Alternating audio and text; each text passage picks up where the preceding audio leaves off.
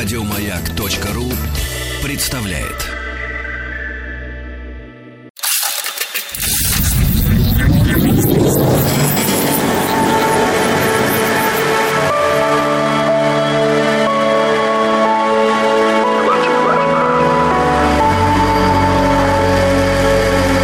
Стаховский лайф на маяке.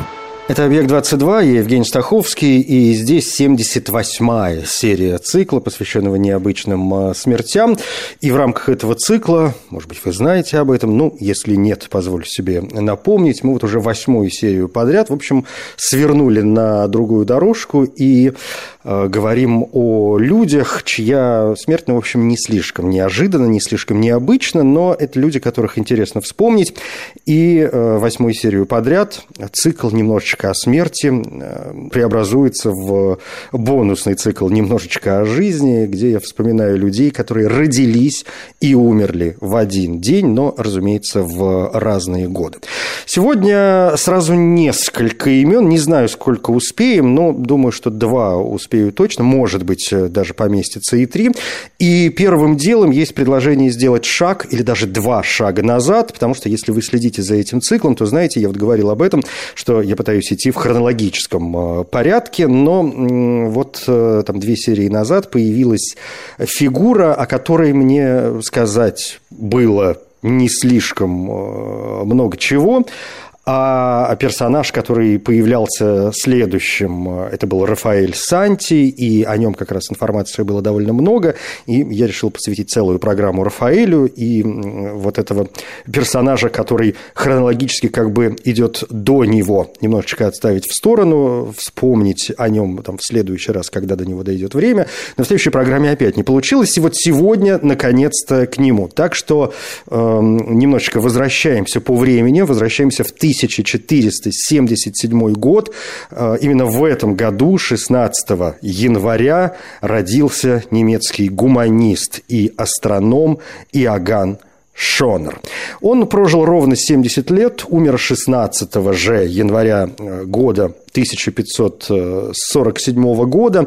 Э, Йоган Шонер в общем, довольно известная фигура, по крайней мере, ну, в Германии, мне кажется, его довольно хорошо знают. Он был э, таким уважаемым немецким полиматом. Так мы называем универсальных людей. Э, впрочем, это тоже устоявшийся термин. Ну, или можно использовать слово эрудит. Полимат, в общем, это тот, чьи интеллектуальные способности, чьи интересы, чья деятельность не ограничены какой-то одной областью знаний и единственной областью их применения. В общем, это человек, который добивается ощутимых результатов по очень разным направлениям. И самое раннее зарегистрированное использование термина полимат на английском, во всяком случае, языке относится к 1624 году. Этот термин появляется во втором издании «Анатомии меланхолии». Какое прекрасное название. А, это книга Роберта Бертона. Прекрасная книга, где уже в предисловии Бертон пишет «Я пишу о меланхолии, дабы занять себя, чтобы избежать меланхолии». Отличный, мне кажется, план. Я, собственно, мне кажется, всю жизнь занимаюсь ровно тем же самым, самым. Так что присоединяйтесь. А если мы вообще вспоминаем знаменитых полиматов, то, например, ими были Аристотель или Сенека, Леонардо да Винчи, конечно, Коперник, Декарт, Паскаль, э, Ньютон, э, Ломоносов наш, Тесла, ну или вот, например, даже Орсон Уэллс. Но сегодня не об Аристотеле и не о Копернике, и даже не о Ломоносове, сегодня об Иоганне Шонере. Он был священником, астрономом, астрологом, географом, космографом, картографом, э, математиком, изобретателем, редактором, издателем научных книг. Ну, то есть вы видите, да, что области, в которых он нашел себе применение, действительно довольно разнообразны. Родился он, как я уже сказал, 16 января 1477 года в Карлштадте на Майне, это Нижняя Франкония. Как и о большинстве исследователей обитателей эпохи Возрождения, мы практически ничего не знаем о его родителях или о его ранней молодости. Все, что известно, это то, что у него был брат по имени Петр. Довольно подробная информация о первом этапе взрослой жизни Шонера содержится в его дневниках. В 1494 году он поступил в университет Эрфурта, стал бакалавром. Одним из его сокурсников был Мартин Лютер. В 1500 году Шонер был рукоположен в сан католического священника в епископстве Бамберга. Затем он был назначен капелланом в Гальштадте возле Бамберга, а еще позже викарием в своем родном городе э, Карлштадте. С 4 мая по 29 октября 1506 года он снова был в Бамберге, потом опять вернулся в Карлштадт. Его дневник также сообщает нам, что он вступил в отношения с Кунигунде Холчер в 1499 году, то есть ему 22 года. У пары было трое детей.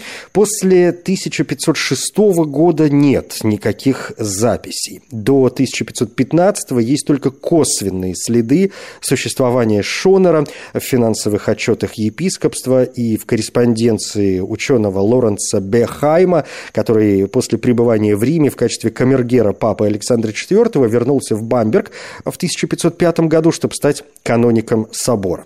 В 1523 Шонер был переведен во франконскую Швейцарию за пренебрежение хоровым обслуживанием и за то, что у него там случилась какая-то любовница, все его начали осуждать. А после крестьянской войны 1525 года он отправился в Нюрнберг, принял протестантизм. В 1526-м Шонер по рекомендации немецкого ученого, гуманиста, теолога и реформатора Филиппа Меланхтона был призван в Нюрнберг в качестве первого профессора математики в недавно основанной гимназии под названием Айгидиану. Эту должность он занимал почти до самой своей смерти. И уже в Бамберге он владел собственной типографией, издал много карт и астрологических книг. К тому же Шонер известен как создатель земных и небесных глобусов. Тут важное пояснение. Шонер не создал вообще самый первый глобус. Считается, что первый глобус был создан э, около 150 года, еще до новой эры, Кратетом Мальским из Киликии. Примером сохранившегося небесного шара является часть эллинистической скульптуры Атлант Форнезе, сохранившаяся в римской копии II века нашей эры в археологическом музее Неаполя. Старейшим, дошедшим до наших дней глобусом является земное яблоко, так называемое земное яблоко немецкого географа и навигатора Мартина Бехайма, изготовленное в, где-то в 1492, 93, 94 годах для городского совета Нюрнберга. Глобусы, к слову, изготавливали и в исламском мире, так что, в общем, довольно известная штуковина. Что до Шонера, то первый печатный глобус неба был изготовлен в его мастерской в 1515 году. Потом был знаменитый глобус 1520 года, самый большой из сделанных им глобусов. Сейчас он находится в Нюрнбергской городской библиотеке. Конечно, там есть и ошибки, мы все-таки говорим о XVI веке. Ну, например, Тихий океан на этом глобусе довольно мал, и это понятно, обширность океана в то время еще не была полностью известна, он еще не был исследован. Таким образом, Япония, если посмотреть на этот глобус, располагается где-то у побережья Калифорнии, но, э, скажем, Шонер уже наносит на карты Австралию и Антарктиду.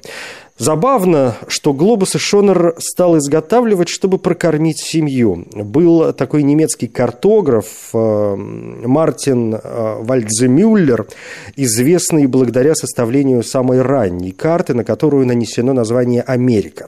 Это 1507 год. Именно ему, кстати, приписывают первое зарегистрированное использование слова «Америка» в честь Америго Веспуччи, Вальдземюллер не знал наверняка и просто пытался объяснить слово, которое встречал уже на других картах и позднее на своей карте мира 1513 года. Он заменил слово «Америка» на «терра инкогнита» и в пояснительной записке добавил, что это земля и прилегающие острова были открыты генуэзцем Колумбом по приказу короля Кастилии.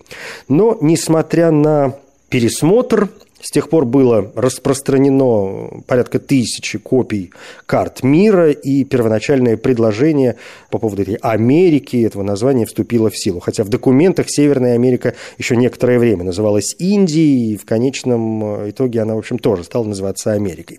Шонер учился у Вальдземюллера. Знакомый токарь сделал для Шонера шар, он обклеил его бумагой, по принципу папье-маше. Этот бумажный шар Шонер разрезал на две части и обклеил каждую бумажной картой, отпечатанной в его же типографии. Считается, что Шонер создал не менее 30 глобусов, которые продавал на ярмарке. Он э, издал астрологические и астрономические труды Георга фон Пурбаха, Бернарда Вальтера, Иоганна Регия Монтана и Николая Коперника. Шонер также предоставил Копернику все еще не опубликованные данные наблюдений Меркурия от Бернхарда Вальтера. Коперник использовал три из них. В 1538 году Георг Йохим Ретикус, молодой профессор математики в Виттенберге, некоторое время оставался у Шонера, который убедил его посетить Николая Коперника во Фрауенбурге. Ретик э, разыскал Коперника, стал его первым и единственным учеником, провел с ним два года. В 1540-м Ретик посвятил Шонеру первый опубликованный отчет о работе Коперника при ратионаратио, или, точнее сказать, это конспект гелиоцентрической теории Коперника, который был опубликован как открытое письмо Иоганну Шонеру. Тут была и дань уважения, и желание проверить реакцию католической церкви, конечно. Конспект был принят довольно хорошо, и Коперник, наконец, согласился опубликовать свою основную работу, а Ретик подготовил рукопись Коперника для печати. В 1544 году в Нюрнберге Шонер опубликовал астрономические наблюдения, через год учебник по астрологии, в котором доказывал, что астрология полностью совместима с системой Коперника. Умирает Иоганн Шонер 16 января 1547 года.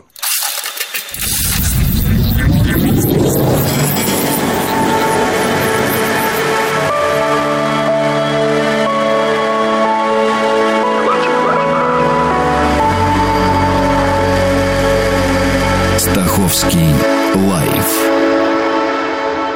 на маяке. Второе имя на сегодня, и мы возвращаемся к хронологической последовательности, это Этьен Доле.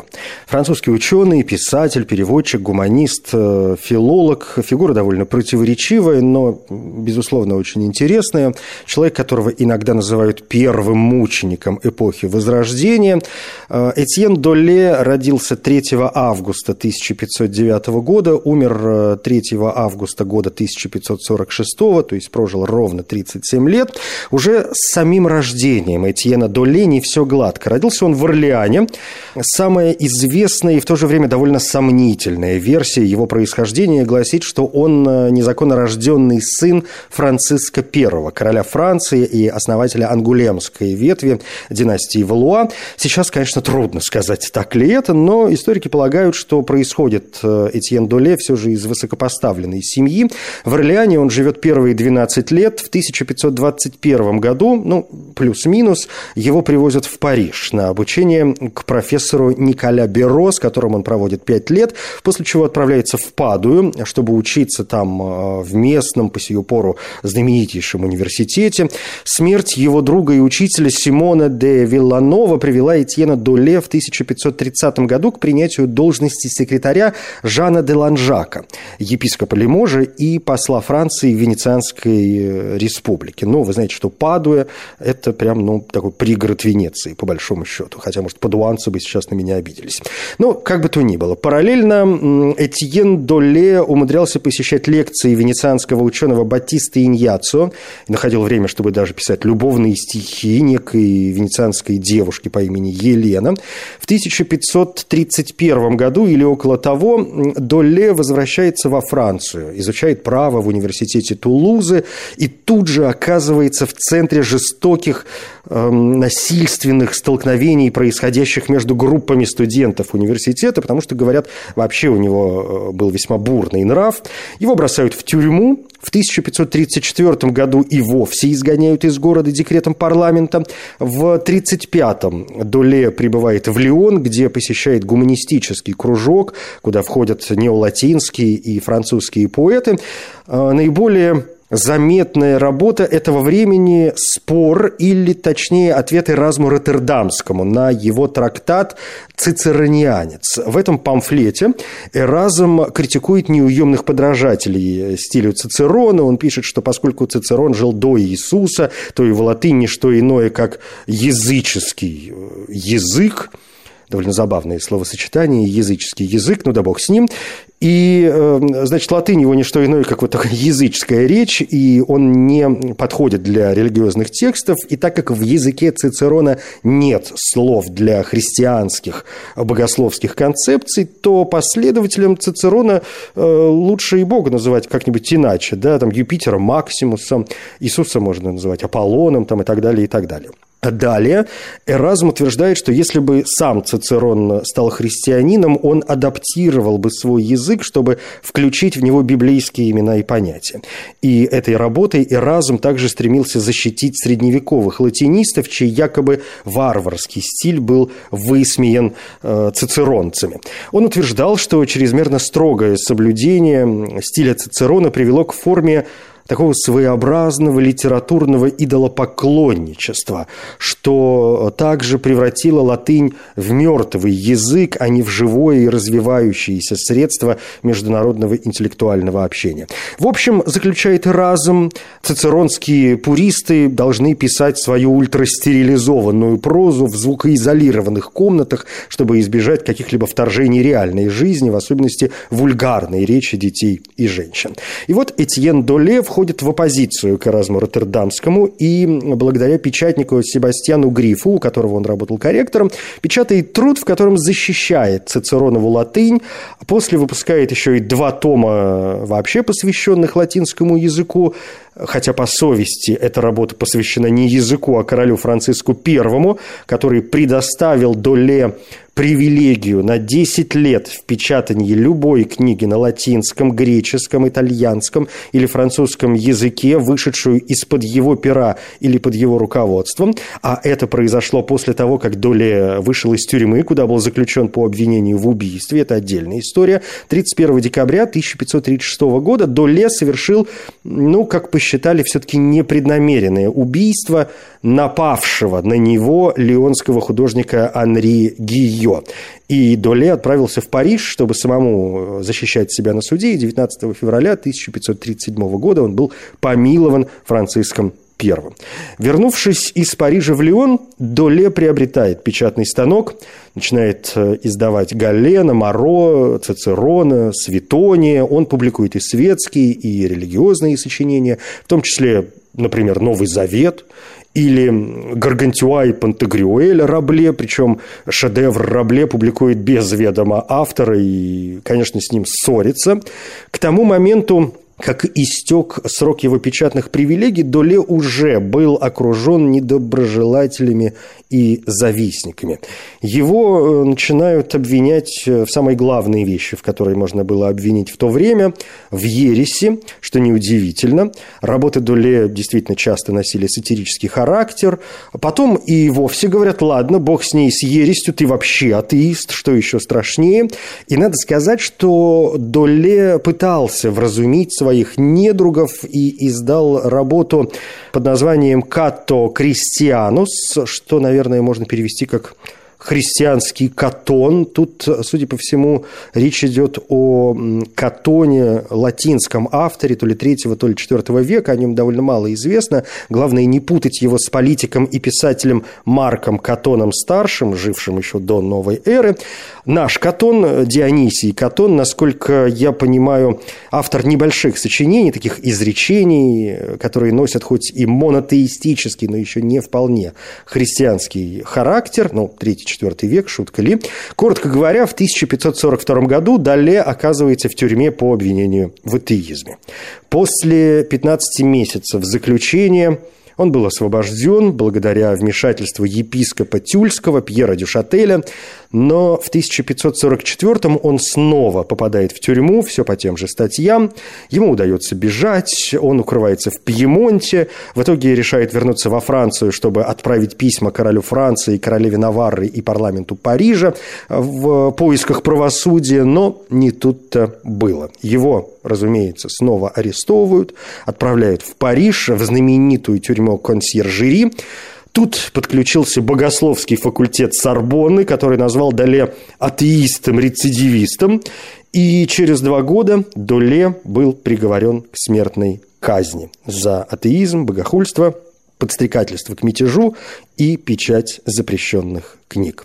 3 августа 1546 года, в день, когда ему исполнилось 37 лет, его повесили потом сожгли вместе с его книгами на площади Мобер, пепел развеяли по ветру.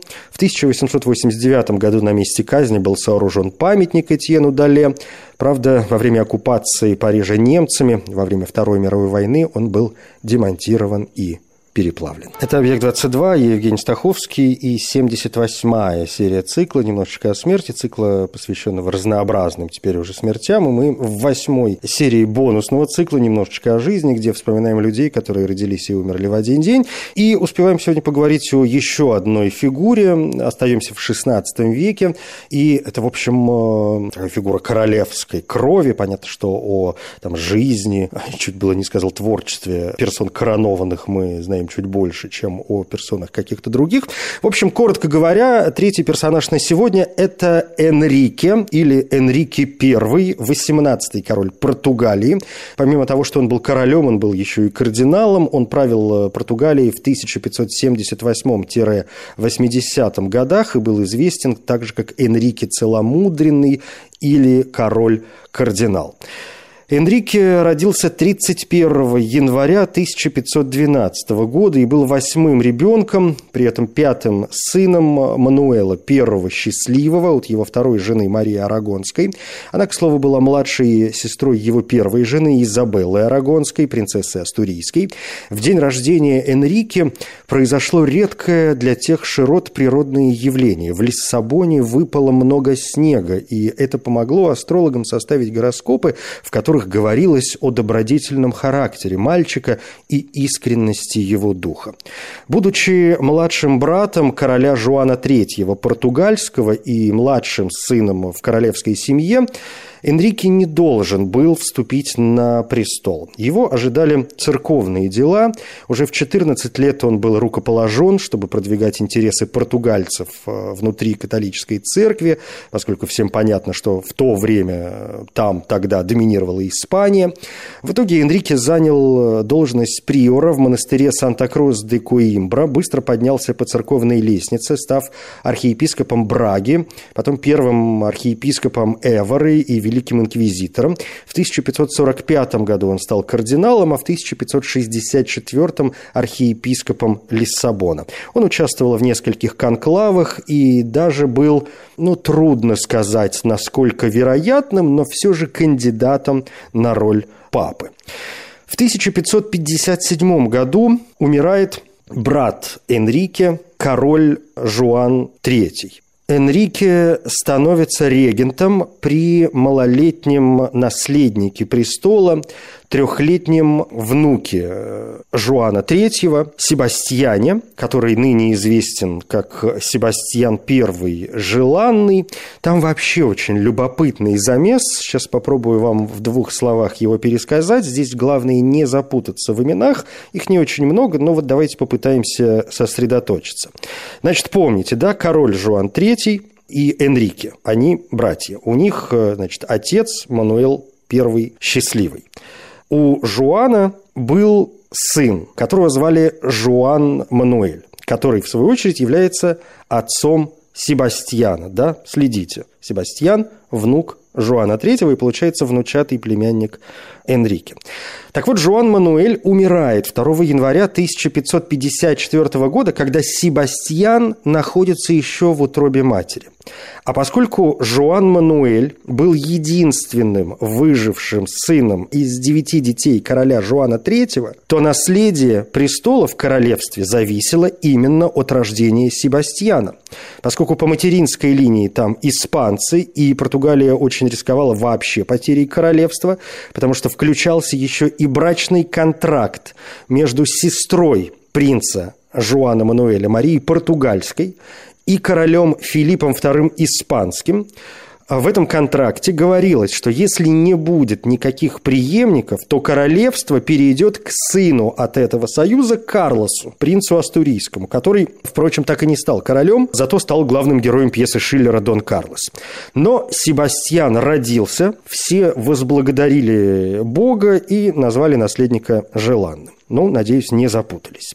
Поначалу Себастьяном занималась бабушка, жена короля Жуана III, Екатерина Австрийская, но не всем было по нраву ее регенство, поскольку ее брат Карл V, он же Карлос I, король Испании, они оба дети Хуаны Безумные и Филиппа Красивого. В общем, бог с ними, со всеми. Главное, что в 1562 году Энрике становится регентом при малолетнем Себастьяне, покуда тот не вступил в полные права в 1560 1568 году в возрасте 14 лет. Но в 1578 году в возрасте 24 лет Себастьян погибает, хотя и здесь есть версии.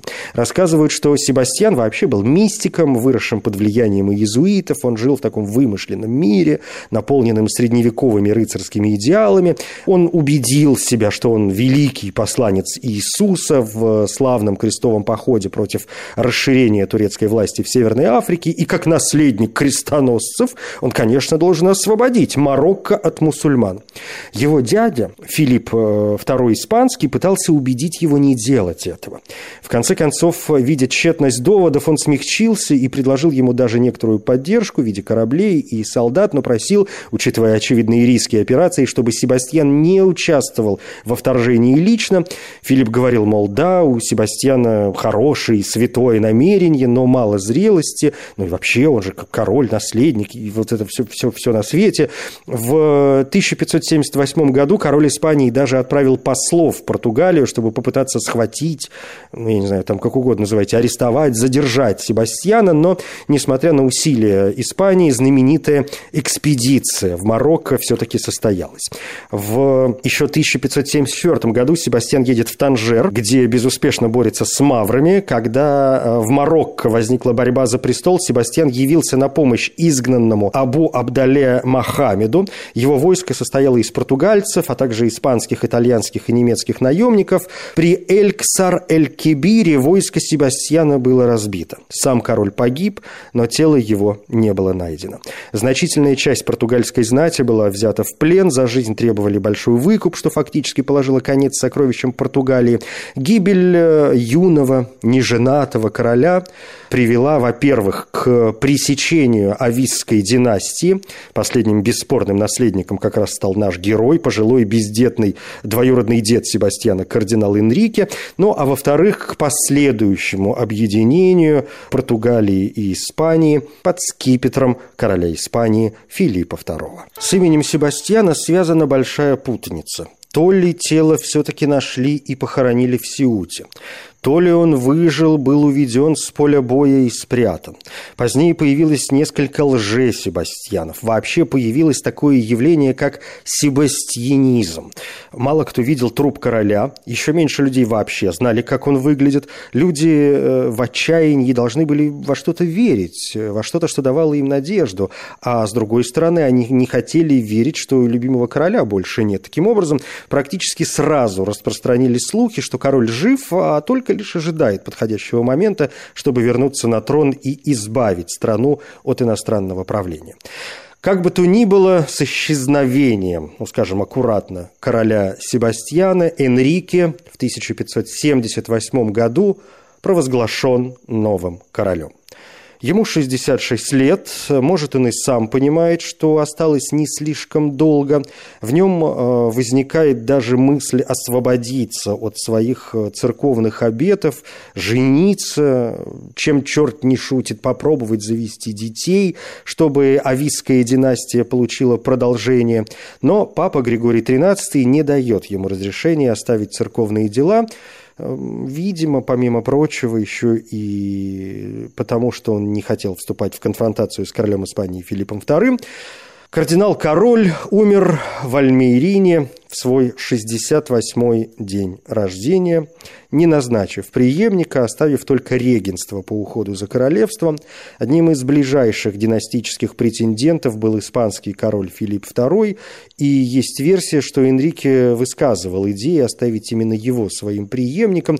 Как бы то ни было, в ноябре 1580 года Король послал герцога Альба, чтобы силой захватить Португалию. Там в городе Санторен один из э, претендентов на престол, приор мальтийских рыцарей Антонио Искрато, еще в июле 1580 года поднял мятеж, и кое-где его провозглашали новым королем Португалии. И вот несколько дней спустя он с триумфом вошел в Лиссабон, заставил бежать регенский совет. Филипп э, Испанский отправил герцога Альба подавить мятеж. Лиссабон вскоре пал, и Филипп был избран королем Португалии, правда, с условием, что само королевство и его заграничные территории не станут областями Испании.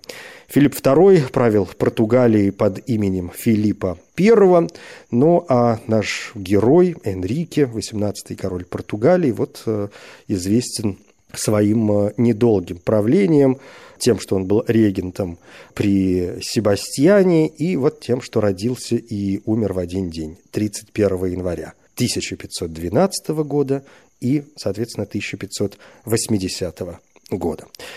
Все, пожалуй, на сегодня. Это «Объект-22». Я Евгений Стаховский. Спасибо. Еще больше подкастов на радиомаяк.ру